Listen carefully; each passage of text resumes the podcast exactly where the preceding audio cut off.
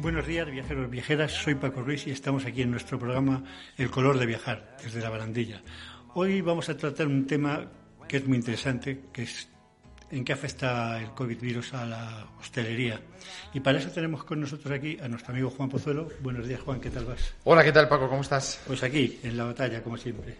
A ver qué, cómo queda todo esto, ¿no? Que parece que está complicada la cosa, ¿no? Pues está, está complicada la cosa y, y, vamos a ver si no se complica más cuando todo, cuando todo se vaya abriendo, ¿no? Porque ya ha habido, bueno, en fin, ahora, ahora hablaremos lo que entendido, ¿no? Pero bueno, es, ha habido un, un, un, parón importante y lo que hace falta es que eh, no se pare más una vez que se vuelva a reabrir, ¿no? No, no, porque además la hostelería ha sido la primera, como quien dice, en parar y va a ser de las últimas en, en, en Probablemente, sí. A lo mejor hay algún sector dentro del mundo del ocio como puedan ser el tema de los grandes eventos, aglomeraciones, conciertos o cosas por el estilo, que posiblemente... Centros comerciales.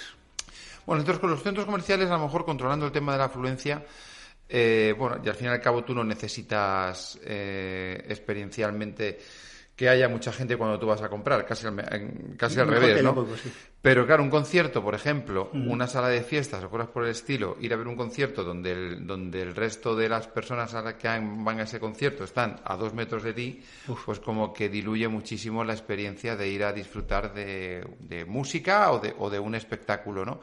Con lo cual, pues bueno, es posible que, que, que, que incluso cuando abran la, abra la hostelería haya todavía algún, alguna actividad que, que, que siga preservando eh, su, su, su, funcionamiento, o sea, que, que, no haya, que no haya abierto.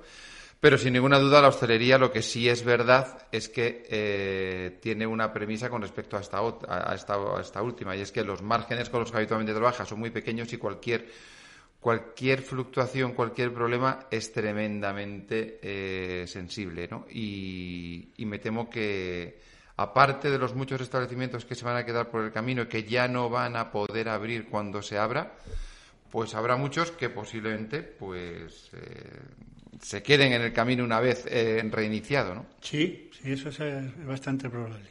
Porque a ver cómo, cómo afecta todo esto. Bueno, vamos a tener con nosotros también a Ernesto Trigueros, que es uno de los socios de Cremades Asociados, que como sabes son los que tienen el Salón Internacional de Derecho y Gastronomía y están, también nos aclarar algunas cosas en, en, la parte jurídica más que nada. Nosotros uh -huh. hablaremos más que nada de la parte que nos toca y él nos habla un poco de la parte jurídica. Yo pienso, eh, Juan, yo creo que estarás de acuerdo conmigo, que el sector de la hostelería, que es uno de los sectores más importantes, uno de los motores de, de España, porque al fin y al cabo un seis y pico del PIB, que, y tiene trescientos y pico mil establecimientos en España y, y, más de casi más de dos millones de, de personas que, trabajan para él. Y aquí, aquí sí que se va a perder muchísimo puesto de trabajo, ¿verdad? Pues se va a perder mucho puesto de trabajo y de todos modos yo estos días eh, con diferentes, bueno, pues con las diferentes personas que hablo o en diferentes medios cuando ha surgido, eh, es, re, es, real los datos que, que tú has dicho, pero esos son datos única y exclusivamente relacionados con la hostelería y el turismo. Quiero decir, que es lo, una, una, de las cuestiones que, que a mí, eh, que, que la, la trascendencia del turismo va más allá Mucho más. del 6% del PIB de los más de 300.000 establecimientos o de los más de 2 millones de personas que trabajan en esto. Y es que alrededor del turismo hay mucho turismo que viene a este país porque... Eh, porque, porque, por, porque se vive como se vive. Es decir, y por su gastronomía. Claro, entonces, el, el, turismo que viene no solamente viene a comer y alojarse, viene a las tiendas del comercio a comprar ropa, viene a visitar museos, viene a, a ver eh, eventos eh, ocioculturales, viene al teatro, viene a ver musicales, viene a ver conciertos, viene a comprar y alquilar casas para cuando viene si de repente la gente que venga que viene a este país deja de poder hacer un determinado número de cosas, pues posiblemente va a dejar de venir. Es decir, no solamente es el turismo, sino que si de repente donde se celebra un concierto no hay eh, hostelería cerca, pues la gente no podrá venir a un concierto. Eh, si la gente viene o deja de venir porque el turismo de repente ha caído, porque estos restaurantes que había en sitios muy concretos han cerrado, pues junto con el restaurante cerrará la tienda que vendía souvenirs, cerrará el pequeño museo que se más, más, más que se podía más o menos medio mantener gracias al turismo que había. Estoy pensando en localidades como por ejemplo La Granja, ¿no? Eh, cerca de Madrid, donde al margen de los restaurantes que hay, eh, pues hay un está el, hay un está el museo de, del cristal, de, los, la fábrica de los sopladores de vidrio, tiendas artesanas cercanas si por cualquier motivo empiezan a hacer los restaurantes y la gente cuando llega a la granja no puede pasar el día entero, pues dejará de ir a la granja. Y digo la granja como, se me ha venido a la cabeza de repente. Pero quiero decir que son un montón de poblaciones y un montón de actividades relacionadas directamente con el turismo que trasciende de ese 6%, de esos 300.000 establecimientos y de esos 2 millones de personas. Es decir, que al final esto supone mucho más por supuesto. De lo que, de lo que son esas simples cifras. Sí, sí, porque además eh, con el turismo y tal ya no es solamente seis y pico, sino que nos ponemos en un 14. Exacto. Y, con lo que tú estás diciendo ya nos ponemos en un 20. O sea, en, un, en, una burrada, ¿no? Entonces, pues vamos a ver. También es verdad que esto no es culpa, no es culpa. Más allá de más allá de, cómo se gestiona cómo nos ha, o cómo nos ha gestionado esto de unos u otros, es verdad que es una cosa que, que al final eh, te hace reflexionar en lo, en lo vulnerable que somos. Es el ser humano. El, ser humano que, nos creemos que somos capaces de todo y ser y es verdad que podemos ser capaces de todo porque vamos a ser capaces ¿no? de encontrar la solución a esto. Pero que de repente eh, te encuentras con la fragilidad en la que estamos envueltos, ¿no? Y, y algo tan diminuto como es una partícula microscópica pues paraliza por completo el planeta. Nos pone en jaque totalmente, nos pone en jaque totalmente. Hay, hay cosas que son realmente curiosas, como estamos diciendo, porque, por ejemplo, estamos hablando de esto, pero es que esto afecta a muchos más puestos de trabajo, porque también están las bodegas, mm. Las bodegas, los, los cerveceros, eh, toda esta y la gente que para ellos trabaja, representantes, toda esta gente, si va quedando cada vez menos, cada vez menos, pues también irán perdiendo puestos de trabajo. O sea que, que es una pescadilla que se muerde la cola y va, va, va, va, avanzando. Mira, de, hecho, a estos días salía la noticia que había bajado un descenso el consumo en los domicilios, un descenso del 40% en el consumo de cerveza. Es, es, es, eh, una burrada, porque si ha descendido el consumo en las casas al 40% y los bares ha pasado a ser cero, pues eh, eh, o sea, son datos, son, datos eh, cuando menos preocupantes, ¿no? O sea, preocupantes para analizar hacia dónde, hacia dónde va a ir la economía. Pero claro, es que al final eh, todo esto trasciende en las consecuencias de, pues, de fábricas que dejan de vender y que, y que tienen que cerrar. Y que tienen que cerrar o que tienen que reducir plantilla. Entonces, al final es o sea, esto yo creo que nos ha cogido por completo. Mira, una de las cosas que sí es verdad eh, que, a mí me, fastidia sobre todo es que con la cantidad de millones que se gastan los países, ya no voy a entrar en si este, aquel o, o, el de más allá, ¿no? Pero con la cantidad de dinero que se gastan los países en un montón de cosas que realmente me parece que son intrascendentales, o sea, que, son, que, no tienen ningún tipo, o que para la vida del ser humano en realidad importan relativamente poco para cosas como esta, eh, me parece fundamental. Es decir, por poner un ejemplo, ¿no? Se, me ocurre que un año, y vuelvo a decir marcas, pero porque son cosas que están en todas las ventas, ¿no? Si Apple un año de repente deja de sacar un, un nuevo terminal, un modelo nuevo de iPhone, no pasa absolutamente nada. Nada. El planeta no le pasa absolutamente nada.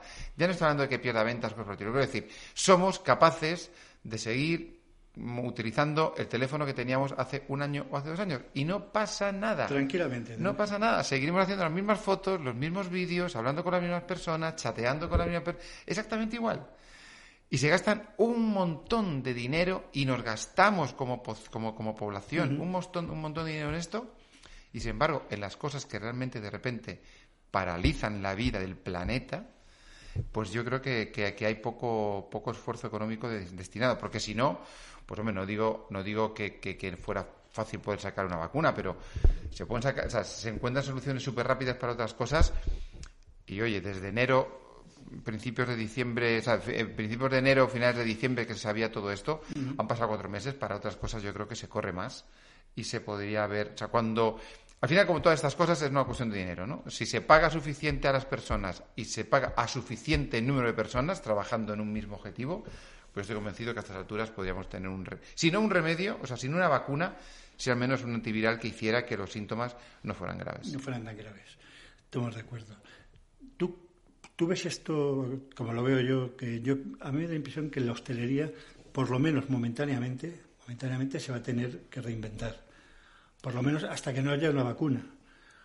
Porque, como estamos diciendo, es muy complicado ahora mismo que la hostelería pueda sobrevivir tal como estamos. Porque si ahora, por ejemplo, abren las terrazas al 50%, hay ya muchas terrazas que dicen que así no les interesa y que no van a abrir. sí, al final es un plan de negocio, es eh, cuánto me cuesta abrir y cuánto ingreso por estar abierto, ¿no? Y si la cuenta no sale, pues eh, cierro. Es decir, cerrado pierdo dos. Si abro, eh, abrir me supone un gasto de tanto y lo que ingreso es cero o, lo, que, ingreso es X. Y si la cuenta me dice que abriendo eh, pierdo cuatro, pues prefiero perder dos. Con lo cual la gente, pues, pues evidentemente no abrirá. Porque ya no es solamente el hecho. Es que claro, es que ya no es una cuestión relacionada con el hecho de mi aforo se reduce, que para empezar se, reduce el aforo de aquellos que puedan disfrutar de terraza. El que tenga no tenga terraza, la reducción es del 100%, porque no puede abrir. Es decir, que esto es importante también que cuando dice, no, es que el aforo se reduce al 50%. Se reduce al 50% quien tenga terraza, eh, que en estos, que, que, en muchos casos, pues la mayoría de los, de los establecimientos no la tienen. Y aunque digan, no, pero es que se va a poder ampliar, es que de los, que, de los pocos establecimientos que tienen terraza, la mayoría no puede ampliarse la terraza porque o linda su establecimiento con otro establecimiento, por lo tanto eh, es una cuestión físicamente imposible, es decir, donde, donde ya hay una mesa no puede haber otra, o por vecinos, que esas otras cosas que está surgiendo, y yo en un momento determinado lo puedo llegar a entender, es decir, eh, hay, que, hay que ayudar a la hostelería, evidentemente, pero yo no sé si la, si la manera de ayudar a la hostelería es perjudicando a otros colectivos, ¿no? Como puede ser simplemente el vecino que está en su casa, que, que, duerme, por ejemplo, o que entra a trabajar a mm, las 11, las 12 de la noche, que puede descansar por la tarde y que le tienen puesta la música de la terraza pues a, a esas horas de descanso, ¿no? Y luego, eh, aparte del ingreso más pequeño o del ingreso eh, reducido que van a tener los establecimientos, hay otra cuestión importante y es el gasto extra que van a tener que soportar en eh, material sanitario, en, material sanitario para el personal, en material de desinfección, en todos esos controles que van a, en material desechable para los servicios. Es decir, de repente, en lo que tú antes, un comensal, te costaba un euro, por poner un ejemplo, ahora va a pasar a costarte dos. Y en algunos casos, ese, ese euro de más es el, es el beneficio que te, que, te quedaba por, eh, por, a, la hora, a la hora de operar, ¿no? Porque una terraza, pues una terraza, si van a abrir, vamos, si van, si van a ampliar los horarios, pues vamos a ver, pero si además tienes que someterte a las franjas horarias que están establecidas, las terrazas van a funcionar por la noche de 10 a 12. O sea, de 8, de 8 a 11. Y por para tomar café. O sea, ¿me quieres contar ¿Qué terraza puede hacer rentable un funcionamiento con esos, con esos horarios? ¿Cuándo más se va a gastar más? Consecuentemente, van a abrir los que van a abrir. Me consta, por ejemplo, de zonas, eh, de zonas que se, que se están, o sea, zonas que pasaban eh, estos días a la fase 1 y que se han unido a, eh, asociaciones de empresarios o simplemente que se han asociado para este menester y que no van a abrir hasta que, las, hasta, hasta que la situación no sea, no sea unánime, porque, porque al final es, claro, eh, abrir significa también sacar al personal del ERTE, con lo cual empiezas a tener un... Es, es, es como que de repente empiezas a asumir una serie de gastos que no sabes si vas a poder cubrir. No, no, porque además con el miedo que hay y tal, tampoco sabes si te va a ir mucha gente, te va a ir poca gente. Porque si tú dijeras, estoy convencido de que abrimos, todas las terrazas y las vamos a tener a pleno funcionamiento, y pero a lo mejor no sé si es rentable porque la verdad es que, como estamos diciendo, son muchos gastos, porque además eh, he oído, eh, tú lo sabrás mejor que yo, que la Asociación de Hosteleros dice que ya no se van a poder poner raciones como antes porque es más peligroso, que van a tener que ser individuales. Entonces, eh, no es lo mismo irte a una terraza con tus amigos, tomarte unas racioncitas, tus cervecitas y tal, a ir a tomarte tu ración cada uno, que es que es que para nosotros españoles es que no tiene gracia, pero eso sería como ir a comer, como quien dice. Y a nosotros lo que nos gusta es la gracieta esa de pinchito, de toma esto, ahora probamos un poquito de esto, probamos un poquito del otro. Eso también creo que va a hacer bastante daño, ¿no? Bueno, eso, a, ver, al final es, es también que una, es, es eh, más una cuestión, yo creo que, que de, gasto para el establecimiento, porque, por ejemplo, estaba pensando, según estabas hablando, pues en unas, que, que la ración sea unas, unas patatas bravas, ¿no? Y que las patatas bravas, pues si sois o si vamos cuatro a comer unas patatas bravas, pues en lugar de un plato de patatas bravas al centro nos ponen cuatro cuenquitos con cada uno.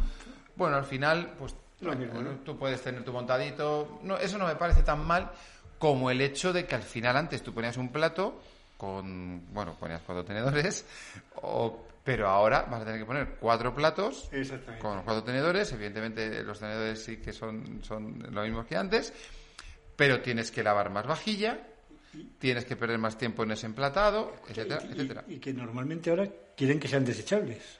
Y además, con lo cual el gasto es mucho mayor. Desechables cuando sea posible o porque si no tienes que garantizar que se lavan a una determinada temperatura para eliminar el virus, que es normal, eh, durante un determinado tiempo, que es normal, pero claro, si antes metías eh, 20 platos en una vajillas, pues ponías una vez en la vajilla. Si ahora tienes que meter 80 platos en las vajillas, pues tiene que ponerlo cuatro veces, con lo cual eso es más detergente, eso es más electricidad, es decir, al final todo esto va a incrementar los gastos de los establecimientos, sin ninguna duda. Sin ninguna. Que cuando va unido a una reducción de los ingresos, pues es bastante probable que haga inviable el funcionamiento de muchos de los establecimientos. ¿no?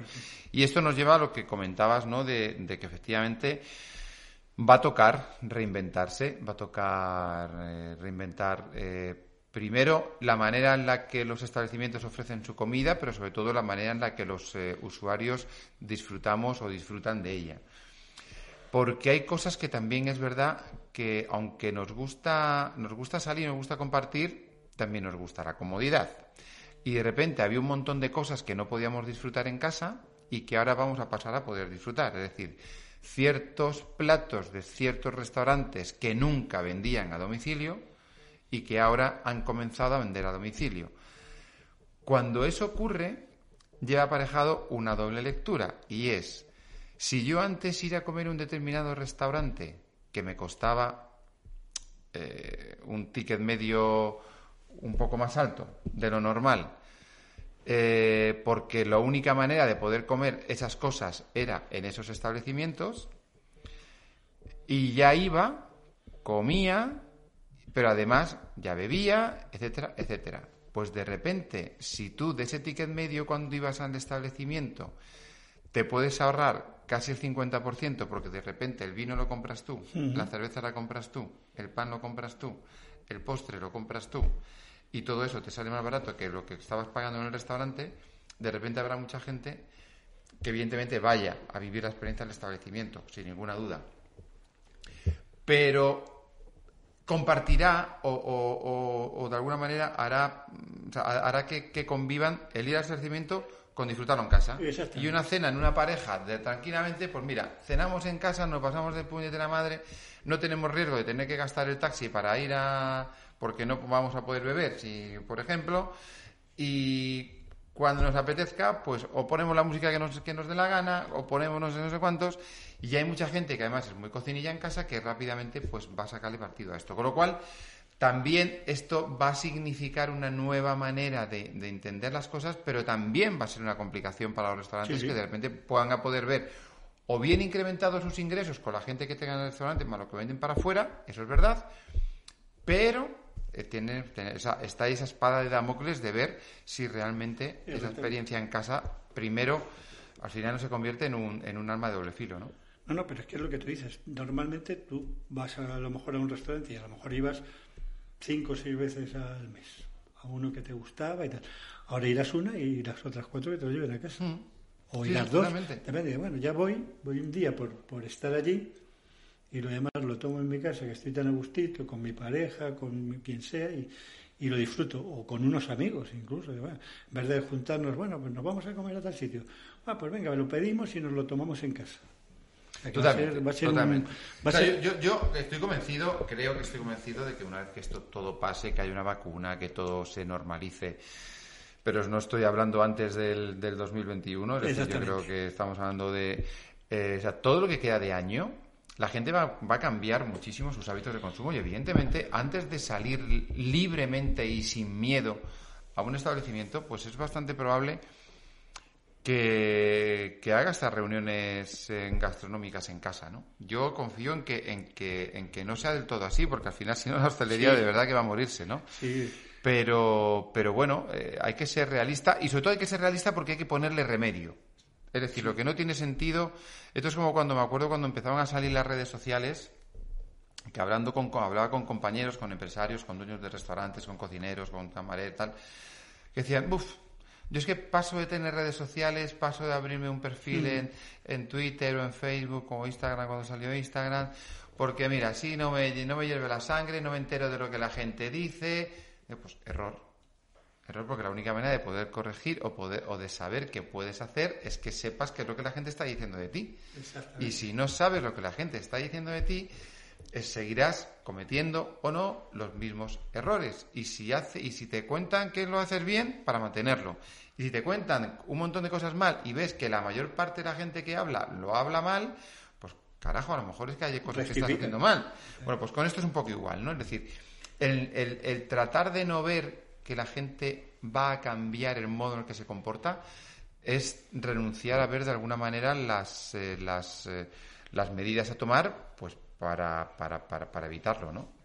Es importante, es muy importante, pero yo pienso como tú que la gente se acostumbra y al final si la gente se acostumbra a estar en casa, le va a costar más trabajo salir. Estamos la gente que nos gusta salir, que somos muchos, gracias a Dios, que seguiremos saliendo, pero mucha gente se va a acostumbrar, pues como pasa en los países nórdicos y tal, que la gente no sale tanto, porque están acostumbrados, ellos es por su clima, pero nosotros aquí llegará un momento que la gente diga, bueno, pues si estoy en mi casita, estoy tan a gusto y en vez de costarme 70, me cuesta 25, hmm. pues lo voy a hacer aquí en mi casita. Sí, eh, Y eso va a perjudicar. Yo creo que, es que no va a ser tanta la gente que haga eso, porque España es España. Y somos... Pero sí que habrá alguna gente que, que llegue a ese momento. Sobre todo cuando, cuando, cuando lleguen además, pues, eh, pues cuando climatológicamente las circunstancias sean desfavorables. Pues ya que llueva, ya que haga mucho frío, ya que haga mucho viento, pues ese día efectivamente te quedarás en casa si la opción de los establecimientos es poder llevártelo a tu casa. Entonces, por eso digo que de momento, ahora, ahora mismo, yo entiendo más esto, este, este reinventarse como un acondicionamiento temporal pero que posiblemente, pues, eh, hombre, yo no digo que no, que después no pueda hacerse, pero yo creo, entiendo y, parece razonable que, todo esto, este, este, este, nuevo concepto de delivery, que es, que es de lo que estamos hablando al fin y al cabo, pues eh, tenga auge mientras, mientras esto esté aquí, ¿no? Es decir, yo como, como establecimiento, pues muy probablemente me plantearé durante estos próximos meses poder llevar comida a casa hasta que la gente pueda salir de manera normal. A partir de ese momento eh, dejaré de hacerlo porque si no, te perjudicas. Pues eh, probablemente me estaré perjudicando. Con lo cual me interesará que la gente salga y que venga al establecimiento a comerlo allí, porque además me podrá ver o podrás charlar con ellos, etcétera. Si al final le puedes llevar el producto que aunque no sea del todo igual la experiencia, lo pueda consumir, pues eh, yo al menos ese riesgo lo veo. Yo también. Pero yo, yo pienso como tú, que la gente, sobre todo aquí, a, nosotros lo que nos gusta es cuando vas a un sitio, ver a la gente, eh, hablar con la gente, hablar con la gente del local al que vas. Entonces, eso es una ventaja muy buena que tenemos aquí a favor para que la gente siga saliendo. Y yo pienso que una vez que se pierda el miedo, si Dios quiere, que será en cuanto, en cuanto haya una vacuna. Lo que pasa es que a mí me suena muy mal eso de la nueva normalidad. Cuando me hablan de nueva normalidad, a ver, a ver, ¿de qué va esto? ¿Qué es lo que nos quieren hacer? ¿A dónde nos quieren llevar? Porque bueno, no sé, esas cosas no te dicen, bueno, cuando llegue la normalidad, cuando llegue la nueva normalidad, entonces ya dices, uy, No me suena muy bien a mí eso, ¿no? ¿A ti te suena bien? Bueno, no, no, al final yo eh, creo que, no creo que leía una entrevista estos días de atrás, yo creo que era a Rafa Nadal, me parece, ¿no? Cuando hablaba, le preguntaba, ¿no? De, la nueva normalidad y él decía eh, que, que, no quiere una nueva normalidad, quiere, eh, quiere su vieja normalidad, que quiere la, quiere la rutina de antes, quiere salir con los amigos, quiere estar con los amigos, quiere disfrutar de las comidas en los restaurantes donde iba antes y del modo en el que lo hacía y de salir con la gente. Yo quiero también esa normalidad, ¿no? Eh, quiero pensar, o sea, decir, como yo soy un, un, aprendiz nato de la vida, pues quiero pensar que, que, de todo esto vamos a aprender un, o deberíamos aprender un montón de cosas que probablemente antes en algunos establecimientos pues pudieran no hacerse o que todos podríamos no hacerse. Pero es que, claro, por ejemplo, nueva normalidad, y entre ellas imagino que integran eh, o incorporan aquellas relacionadas con las eh, normas y, con las buenas prácticas de, higiene, ¿no? Es decir, pues cuando llegas a casa, eh, pues mm, limpia, cámbiate de ropa, lávate las manos, cuando vas a cocinar, lávate las manos. Coño, pero es que no lo hacías antes. es que el, que no, el que no hice antes era un guarro. Exactamente. Entonces, joder, eh, los restaurantes, pues hombre, no digo desinfectar cada vez que se levanta un cliente, pero eh, limpiar una mesa con una valleta limpia, eh, tener, es como que hay ciertas cosas que es como decir, mm, no, no, es que la nueva normalidad es que, hombre, es que cuando te cruces con alguien por la calle le digas buenos días. Joder, ¿y antes? ¿Qué hacías?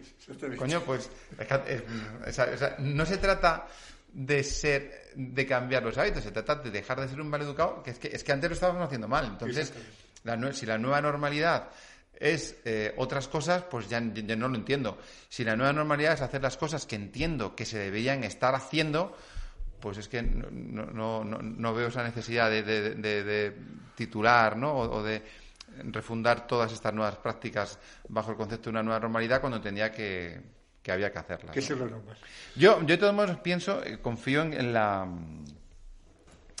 en la genética ancestral antropológica del latino, del, del, español, que en el momento en el que todo esto vaya olvidándose, pues, eh, pues, somos como somos y vamos a seguir haciendo las cosas que hacíamos pues antes de que esto llegara a nuestras vidas. Ojalá sea así. Vamos a hacer de momento un alto y ya llamamos a nuestros amigos de Clemente. Claro que sí. Buenos días. Os animamos a que os hagáis socios de la Asociación La Barandilla, solo por una cuota anual de 50 euros. Nosotros ya lo somos. Y con esto contribuimos a que continúen poniendo en marcha proyectos como el del teléfono contra el suicidio, que está ayudando a salvar vidas. Seamos solidarios por solo 50 euros al año. ¿Contamos con vosotros? Podéis pagar vuestra cuota a través de la cuenta de la Caixa que la tenéis en la página web www.labarandilla.org en el apartado donde aparece la palabra dona o poneros en contacto a través de email info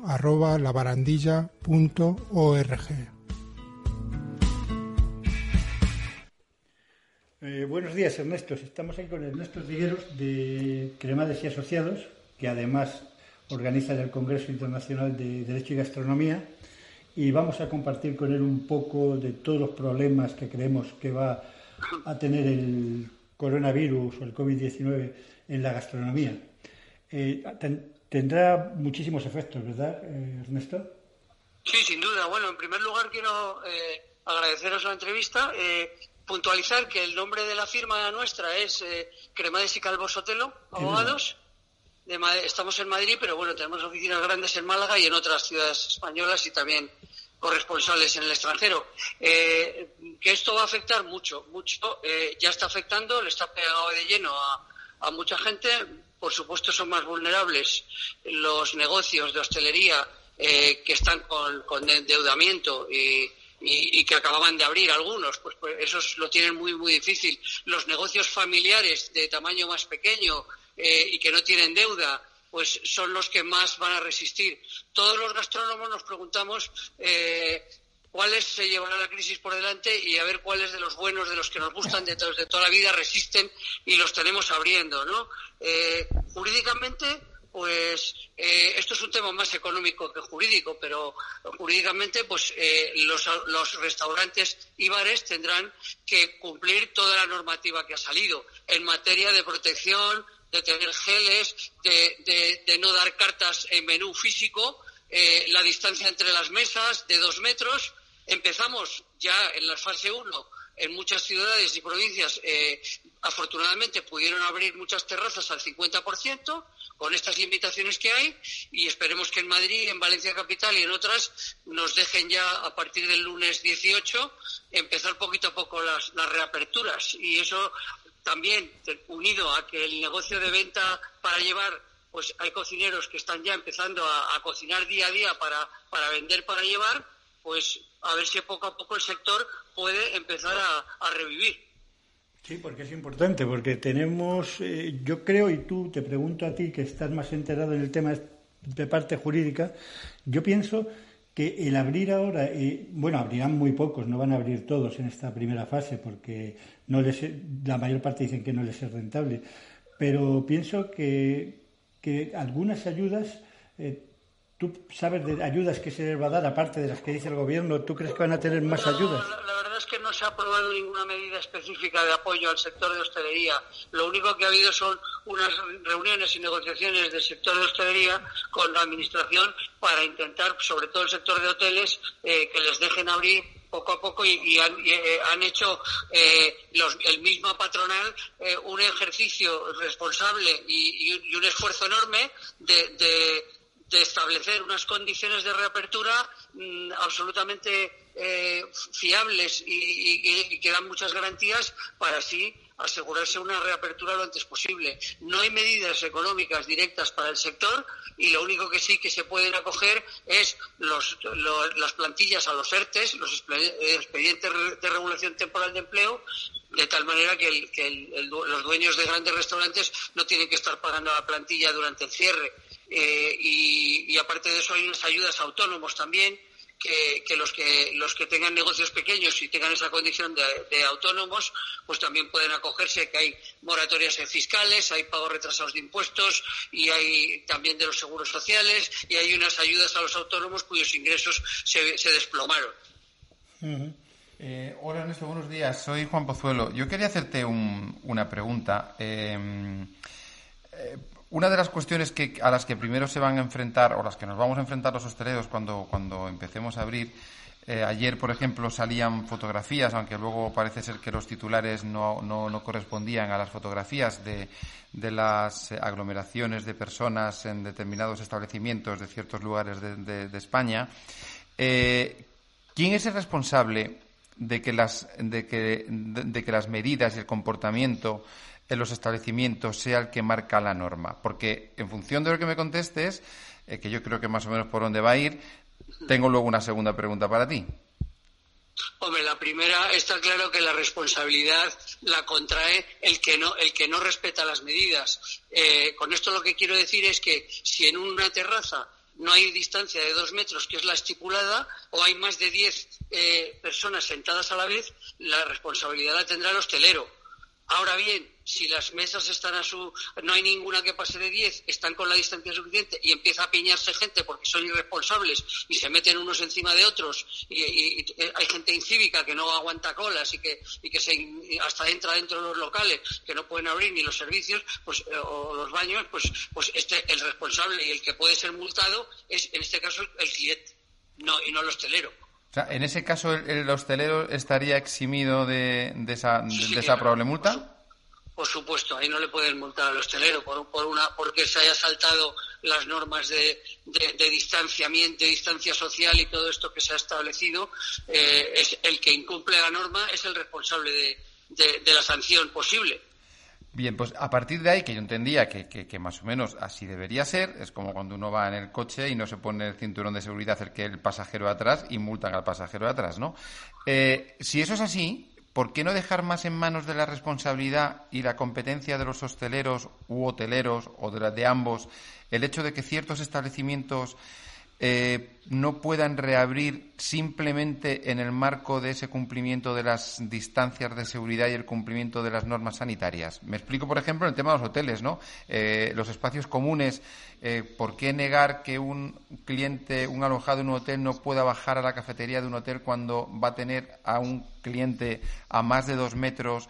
El servicio de cafetería va a ser mucho más, posiblemente, más distanciado que el que pueda tener una terraza eh, de, una calle más, concurrida, etc, etc. Yo entiendo lo que tú dices y comparto, comparto tu opinión de que, de que es un contrasentido que, que haya eh, algunos eh, locales de hostelería que, que, con terrazas que dejen abrir y entrar gente coincidiendo y en cambio los hoteles no, no dejen abrir las cafeterías. Eso es porque han hecho una regulación específica para la reapertura de los hoteles. A mi juicio el gobierno está siendo muy intervencionista y está regulando más de lo que debe en unas cosas y en otras, y en otras no está regulando como debe ni lo que debe. Entonces yo coincido contigo, aquí hay lagunas y hay interpretaciones de, las cosas. En, particular el tema de los hoteles va por separado. Está separado ahora mismo eh, todo lo que afecta a la, reapertura de hoteles de lo que es restaurantes y bares. De todos modos, es verdad lo de los hoteles, pero, pero me, eh, lo sumo al tema de los restaurantes, donde hay restaurantes que ahora mismo, restaurantes que todos mm, podemos conocer o que hemos ido en alguna ocasión, donde, donde ya las mesas tienen más distancia del de, esos dos metros entre mesa y mesa por, por las características del restaurante o, por otras consideraciones del propio local y, sin embargo, también van a estar sometidas a ese porcentaje. Sí, sí, no. Eh, a ver, aquí esto de los porcentajes eh, está muy claro el de las terrazas. Lo eh, está, está claro que primero se ha abierto la mano en cocinar para llevar pero sin entrar en los locales y pueden pasar a recoger la comida. Está claro el 50% del aforo de las terrazas. Eh, el dueño del paraguas me decía, es que tengo 21 comensales, ¿cómo voy a abrir la tercera parte para siete? ¿Voy a abrir yo un restaurante para dar a siete personas en la terraza? Eh, eh, eso lo rectificó el gobierno y del 30% inicial pasaron al 50% que por lo menos algún negocio familiar o pequeño les, les compensa ir empezando a abrir. Eh, todo esto eh, son un poco palos de ciego cómo, está, cómo se está legislando. Se está haciendo no, no, me gusta eh, ni nos gusta nada a nadie, pero la situación es compaginar los temas sanitarios con los temas de marcha de la economía. Lo que pasa es que mucho me temo que después de la crisis sanitaria la económica va a seguir dejando un montón de crisis sanitaria posterior, ¿no? Sí, por supuesto. ¿no? Aquí por eso hay está la disyuntiva de, de, pasar a la fase 1 cuanto antes y luego en la fase 2 ya se podrá abrir los, los locales y en el interior un tercio de las mesas, pero ya con la terraza y, y, unas cuantas dentro la gente podrá empezar a, respirar. Eh, las secuelas que va a dejar esto económicamente ahora no son fáciles de calcular, muy difíciles, pero vamos, que, que todo el mundo se teme cifras eh, horribles. Un 40% dicen por ahí, ¿no? Que va a haber de... 20 he oído yo, pero eso como poco. Yo he oído un y dos años enteros para que se vuelva a recuperar un poco el nivel. Y unos 200.000 parados, más, ¿no? A causa de Sí, sí, bueno, eso va a ser tremendo. Va a ser terrible, terrible. Y entonces vosotros no tenéis un cálculo más o menos de cuántos van a poder abrir en esta... No, nosotros es que no, no tenemos un cálculo de eso. Ni siquiera Oreca y y, los patronales de hostelería están ahora haciendo unos pequeños evaluaciones, pero hasta que no esté la fase 2 y se vea un poco la criba que ha pasado, no se puede aventurar. Sí, yo había visto ya algunos cálculos por ahí y la verdad eran para echarte a temblar, ¿eh? Para echarte a temblar. Pero bueno, imaginemos que esto tengamos suerte y vaya un poco funcionando. Los que peor lo llevan son los bares, bares que no tienen ni restaurante ni terraza, porque esa pobre gente eh, lo va a pasar muy mal, ¿no? Claro, los bares sin terraza ni pueden servir. Yo he visto un bar hoy en el barrio de Salamanca que pasaba al lado de mi oficina, que es un bar sin terraza, pero está dando cafés para llevar y está dando pinchos y bocadillos para, para sacarlos fuera, para, para llevárselos a casa o, a las oficinas. Entonces, hay gente que hace lo que sea por sobrevivir. Hay que reinventarse, está claro que hay que reinventarse porque aquí estamos perdidos, estamos pasando una crisis que desde luego eh, va a dejar muchas, muchas secuelas. Vosotros sé que además estáis prestando ayuda a mucha gente durante esta crisis. A mí me ha comentado, está hablando con, con Juanmi, Juan, Miguel Orliz y me ha dicho que... Sí, hay una, una, iniciativa de pro bono. Eh, pro bono quiere decir que es altruista, que es que no se cobra, que es que es gratuito, un servicio gratuito a gente perjudicada eh, y que, que está sufriendo mucho la crisis esta dándoles en la medida en que podemos consejos eh, para cómo a un autónomo cobrar subsidio, pues a una empleada de hogar también cómo puede recuperar el dinero que no ha ingresado y, consultas de ese tipo y también a pequeños empresarios. Eso me parece maravilloso porque estamos en un momento. Un programa que... se llama La Ley te protege. Le hemos llamado la iniciativa La Ley, la ley te protege. Muy bien, eso nos parece maravilloso porque hay que ser, en estos momentos hay que ser muy solidarios porque hay mucha gente que lo está pasando muy mal, muy mal. Exacto. Bueno, Ernesto, pues si nos quieres comentar alguna cosa más.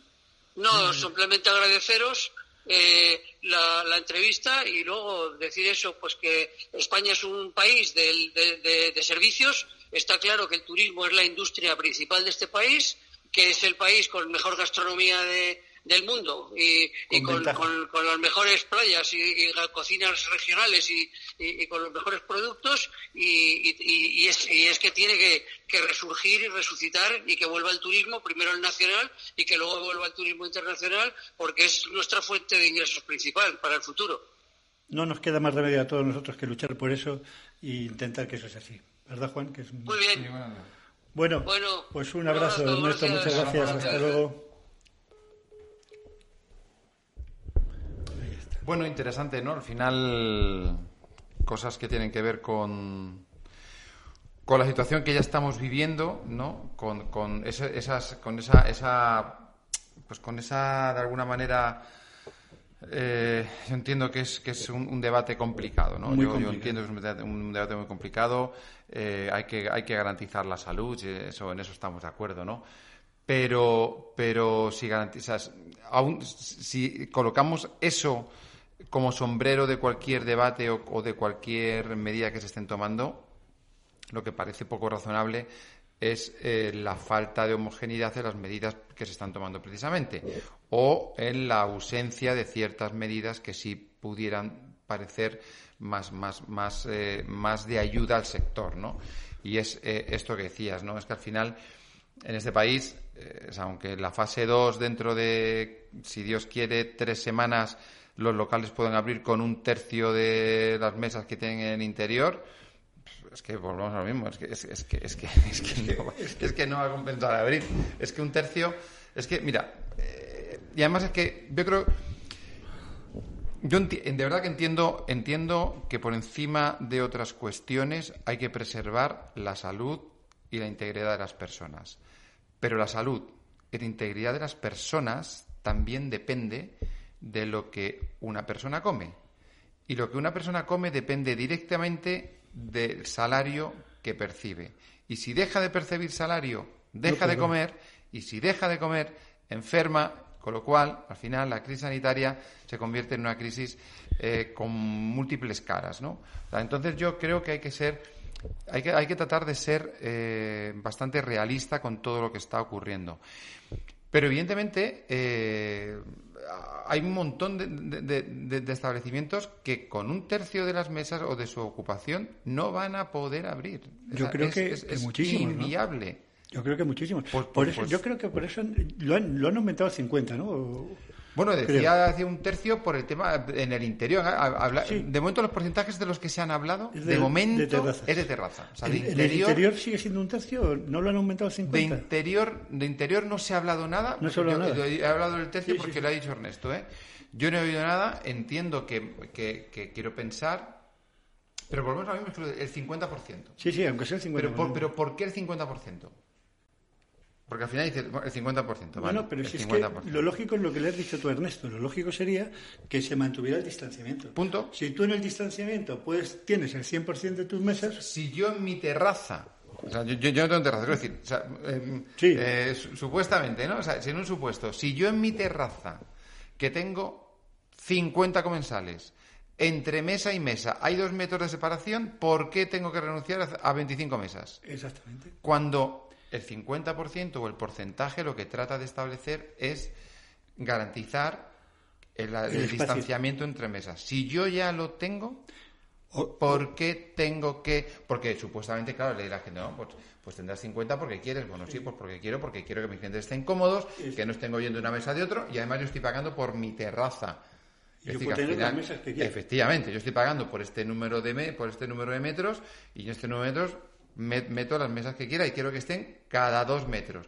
Que habitualmente no es, no, es lo que ocurre. No, es lo que ocurre. Pero sí es verdad que hay ciertos establecimientos en este país, sobre todo en ámbitos un poco más rurales, donde eh, pues casas con eh, parcelas enormes, donde tienen una terraza, pues bueno, la, terraza que, que, pueden atender, que pueden atender por número de comensales, no porque estén a una distancia o a otra. Pero es lo que dices tú, es que no tienen por qué ser un 50%, puede ser un 70%, un 80, un 60, siempre que mantengan las distancias, lo único que deberían pedir es las distancias, no el 100% o el 200%. Es que de repente... Mira, por ejemplo, a, mí se me ocurre un caso que tú también conoces. Es un sitio que conocemos los dos. Eh, voy a decir el nombre, aunque... Las Cuevas del Vino. Tú imagínate ahí, ahí puedes tener perfectamente un 70, un 80%, porque es inmenso y hay mucha separación entre... Hay, hay zonas que son más, más pequeñas, pero tienes espacios que tienes... Pero, por ejemplo, del Vino, que efectivamente, pero es un terreno, es, es, un, es un edificio de interior. Sí. Pero mira, estoy pensando en, en, Esteban, un amigo que tiene en Tomelloso una marisquería y que tiene eh, fuera, pues, eh, no sé cuántos eh, cientos de metros cuadrados. Y tiene por las, las mesas que tiene la terraza. ¿Por qué en lugar de tener 40 mesas mm, tiene que reducir a 20 si tiene espacio para poner, no esas 40, para poner 40 más y que entre, entre las 40 más haya dos metros de diferencia entre mesa y mesa.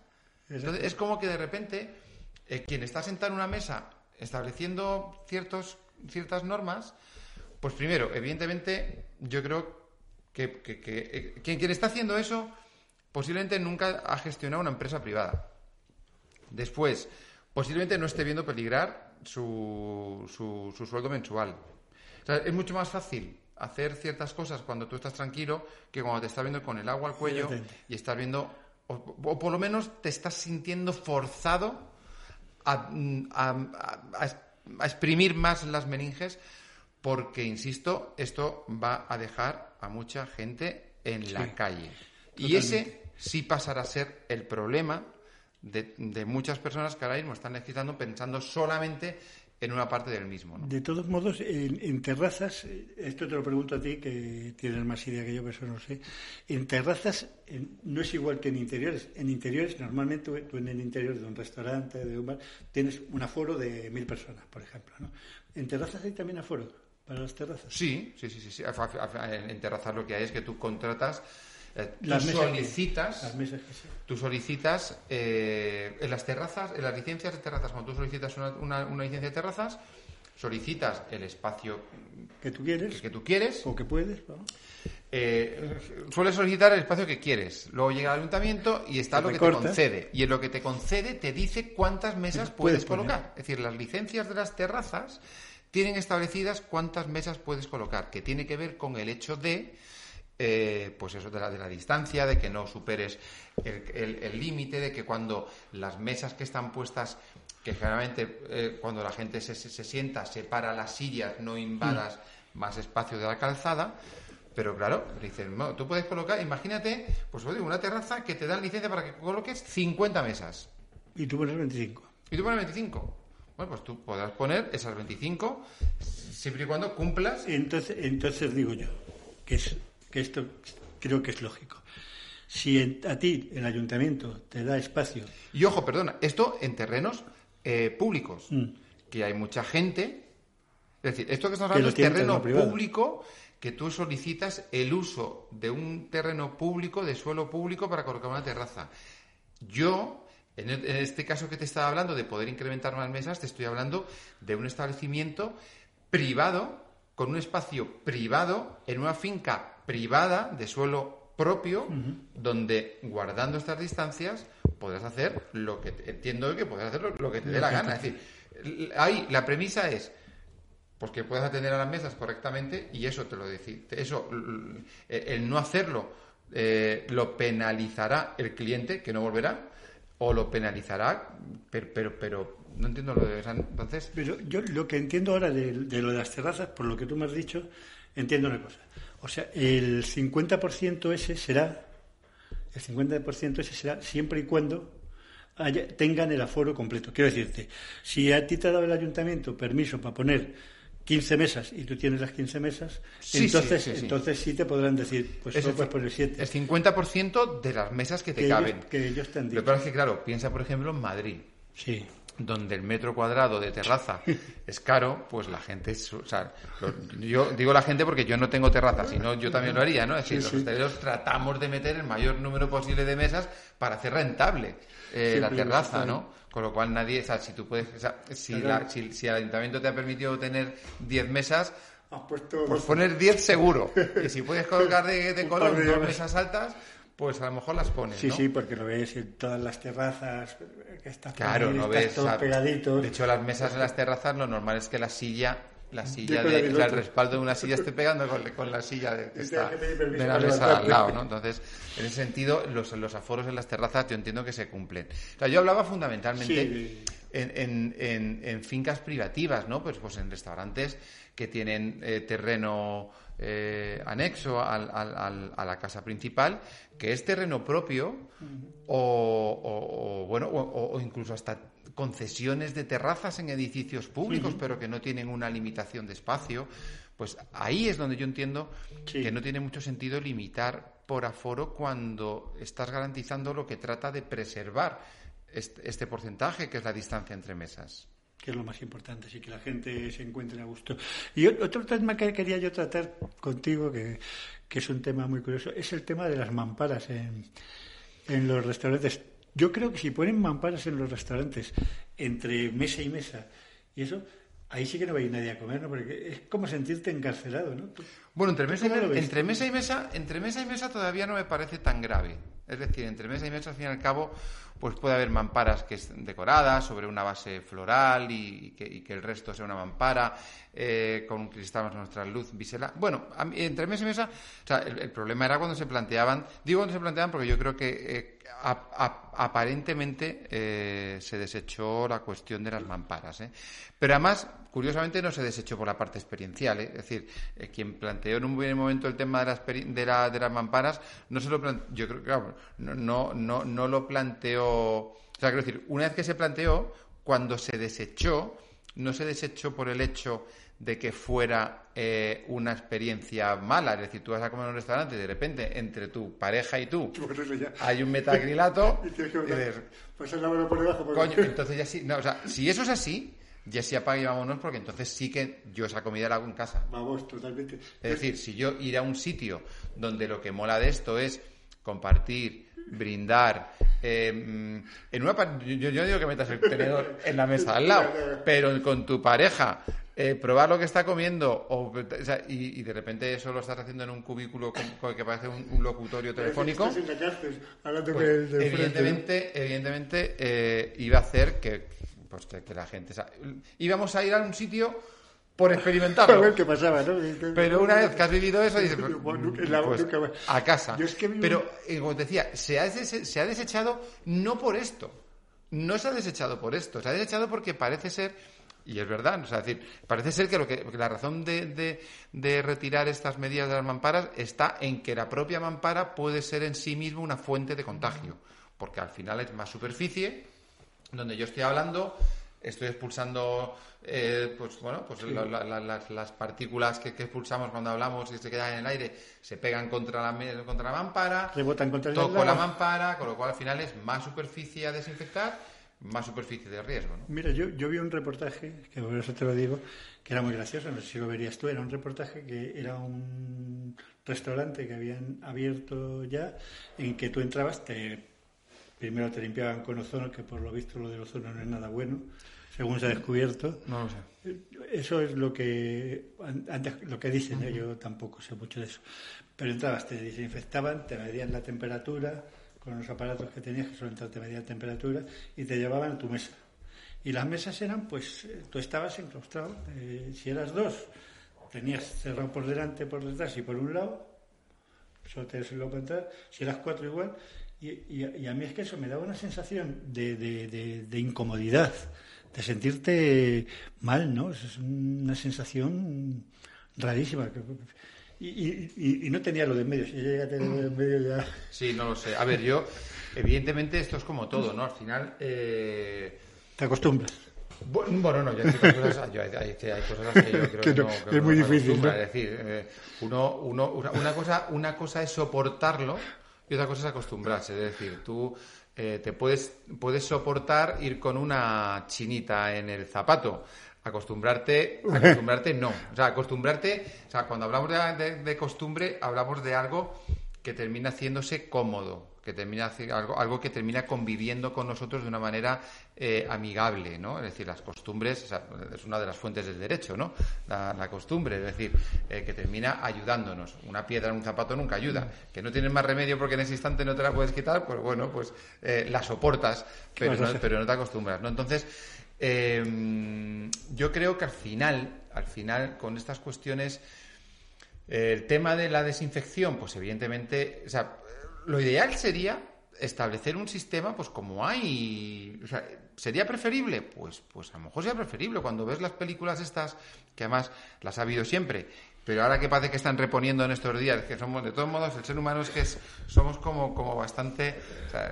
ahora de repente que estamos con esto en las, en las de la tele, estallido, virus, contagio, todas las películas estas. Para que veas que estás bien. Mira que bien estás tú. para que veas hasta dónde, hasta dónde se puede complicar la historia, ¿no? Eh, pero claro, cuando ves estas películas y ves de repente esos, esas habitaciones donde pasas y como que te desinfectan y puedes salir limpio de una vida, claro, pues eso sería una alternativa maravillosa, por ejemplo, ¿no? Es decir, una vez, una vez eh, mm, desinfectado el local al 100%, si todo lo que entra entrara por un espacio que garantizase la desinfección, pues da igual cómo entres tú, cómo, vengas de fuera. Si dentro ya estás en un espacio protegido y tú mismo has entrado en un espacio protegido, ¿no? Sí, eh, bueno, yo estoy viendo muchas de las normas que están poniendo ahora la hostelería y la verdad es que lo están haciendo yo creo que muy bien. Están intentando que todo vaya de maravilla, que, es lo lógico, ¿no? Las medidas de desinfección, cómo tienen que tratar los alimentos, que tienen que entrar por una puerta. Eh, o sea, yo creo que está muy bien que los camareros se tienen que lavar las manos cada, 30 minutos. Es que me hace gracia porque es que o sea, las bolsas, o sea, la comida tiene que entrar han ido un poco más allá, ¿no? Sí. Pero no pueden entrar en cajas de en cajas con agua. Tienen que entrar de plástico. coño, pero es que así es como tienen que entrar los genes. Siempre, ¿no? Lo típico es decir, o sea, si tú vas a un restaurante y te encuentras en una caja agujereada el pescado con el agua y no sé, no sé cuántos, es que lo están haciendo mal. Lo están haciendo mal, exactamente. Es que no lo tienen que hacer bien por, por, por el coronavirus, es que lo estaban haciendo mal anteriormente. Es que, es que anteriormente, y, y no es broma, tú y yo lo hemos visto y lo ha visto todo el mundo, la higiene en muchos sitios era nula, era nula, ¿no? Era que, que, se veía. Posiblemente ahora con esto se mejore mucho más la higiene, pero también quedará algo, porque es muy difícil controlar a, la gente. Pues los hábitos, mira, Las, costumbres y los hábitos, es que al final, es decir, eh, alguien que, alguien que no se ha lavado los dientes nunca, porque desde que era pequeño no se lava los dientes, que se, o sea, que se habitúe a lavarse los dientes es cuesta un mundo. y, lo puedes y lo puedes hacer cuando tienes alguien que te empieza a dar la matraca, pero si además eres tú solo el que te autogestionas, pues, pues es tremendamente complicado. Pues con esto pasa exactamente igual. Es decir, si llevas 20 años en un establecimiento haciendo las cosas mal... Pero tú lo has visto miles de veces, un camarero, que esto lo hemos visto todos, que entra al servicio y sale del servicio sin lavarse las manos. Sí, pero bueno, pero es que... Pero, pero, pero, es que en un camarero eso parece que, que, nosotros mismos tendríamos que decirle, pero tío, lávate las manos que ahora me vas a poner... Pero es que te lo encuentras en un camarero y en el comensal que está comiendo al lado. Es que tú vas a un cuarto de baño. Pero bueno, el comensal que está comiendo al lado no te molesta, que haga lo que quiera. Bueno, pues si me molesta, depende. No, te, digo que no sí te me molesta porque sale y cuando salga al restaurante va a tocar el pomo ah, de la puerta que voy a tocar yo. eso sí. O va a tocar, eh, o va a coger caramelos de no sé dónde, va a coger una tarjeta de no sé dónde y al final. pero, te afecta menos, ¿no? A mí me afecta igual. Igual. A, ver, igual. En, el corto plazo no, pero a lo que voy es que al final es una cuestión de de costumbres. De costumbres, exactamente. Y de uso, o sea, de hábitos, ¿no? De hábitos de conducta. Y, caray, es que este tipo a lo mejor... eh, bueno, en fin, es que... bueno, yo es que Sí. insisto, aquí hay cosas Sí, sí. que es que me parece... O sea, yo, que salgo del baño además, y, y a pesar de me lavar las manos, toco la manivela con el papel con el que me estoy secando, porque, o sea, ¿de qué me vale? Haberme lavado las manos si no agarro la manivela. Toca así y enganchas. Abro, abro las puertas, abro las puertas de lugares, desde lugares inverosímiles, desde la esquina de arriba, desde la esquina de abajo, Eso lo hago yo también. ¿eh? desde donde entiendo que la gente puede no llegar, porque dices, vale, sí, yo cumplo, pero coño, llegas, llegas a la puerta, Eso lo hago yo también, que digo yo muchas veces, digo, voy a coger, voy a venir por aquí y luego pienso, pues lo mismo todo el mundo piensa igual. Y yo ya me imagino que No, no, yo todo el mundo por ahí. guardo el papel donde que me he secado y cuando es de papel y, y- y procuro abrir la puerta o con el meñique o me bajo la manga de la... Sí, sí, porque dices... Eso a mí me recuerda el... el- Sobre todo cuando además he visto que ha salido un tío antes que yo y no se lava las manos. claro, digo, pero eh, a mí me afecta mucho más ser un camarero, porque el, el otro dice, bueno, al fin y al cabo puedo tocar eso, pero es que el camarero te va a servir a ti y va a tocar tus cosas y. Sí, no, por eso digo que al final hay cosas que es que dices eh, deberían estarse haciendo ya, ¿no? De- de- Deberían, deberían estarse haciendo, porque la verdad es que, que hay cosas que son, son, son simplemente de, de urbanidad, nada más. O sea, es que no es, no es más. Igual, es que como en todo, en todo, se está perdiendo todo, pues estamos perdiendo la urbanidad, se está perdiendo la educación, se está per- pues estamos viviendo en un mundo que, que no extraña que, que pasen las cosas que pasan. ¿no? Sí, totalmente. Pues es, un- es una pena, ¿eh? Pero bueno, a ver si conseguimos que esto sacarlo adelante Yo confío. con tiempo, Confío con en que tiempo. poco a poco, bueno, al final quiero pensar en que todos los grandísimos profesionales que están trabajando por nosotros de verdad y sin mayor, sin, sin otra, sin otra ambición que la de que la de mejorar, ¿no? La situación de, de la, del, del, del, del ser humano en su conjunto, ¿no? Pues médicos, o sea, todo el personal sanitario, tanto el que Sí, está, tanto el que está en primera línea como Sí. Mm. el que está investigando ahora mismo, el que está ¿no? tratando de encontrar una solución a todo esto, bien de momento, como te digo, vacuna o, de- o al menos de momento un antiviral que, que, que, Sí, que evite al un menos poco. sí, que los minimice, ¿no? Pues que no deje de ser, bueno, que te puedas encontrar un poco mal, que puedas, pero que no, pero que no que, no te ponga en riesgo de muerte como, como, como está ocurriendo, ¿no? Así que, bueno, pues eh, yo confío en que todo el trabajo que están realizando pues eh, vea, vea, vea su fruto en, en breve. Bueno, pues antes de despedirnos vamos a mostrar nuestras condolencias a todos los familiares de fallecidos por el coronavirus y desearle un, que se repongan rápidamente a los, a los que estén infectados. Sí, sí, porque al final, importante. bueno, yo entiendo que es, es una enfermedad que parece ser que es, además es eh, latosa, larga, angustiosa, Es muy incómodo por. Eh, y, y- y a eso además hay que unirle el, el desasosiego de la ansiedad que produce estar totalmente aislado, ¿no? Porque al final bueno, pues hay enfermedades horribles, pero que no te aíslan de otras personas, ¿no? Que de alguna manera estás en contacto con, pues, con los familiares, con los médicos, con, con el personal, pero aquí donde, donde el contacto es mínimo y además como muy distanciado, pues a, a- a la sensación de estar mal y de sentirte mal, que además yo entiendo que todas las enfermedades eh, respiratorias son muy agobiantes, ¿no? Esta, esta sensación de, de que, de- de que realmente te falta la vida.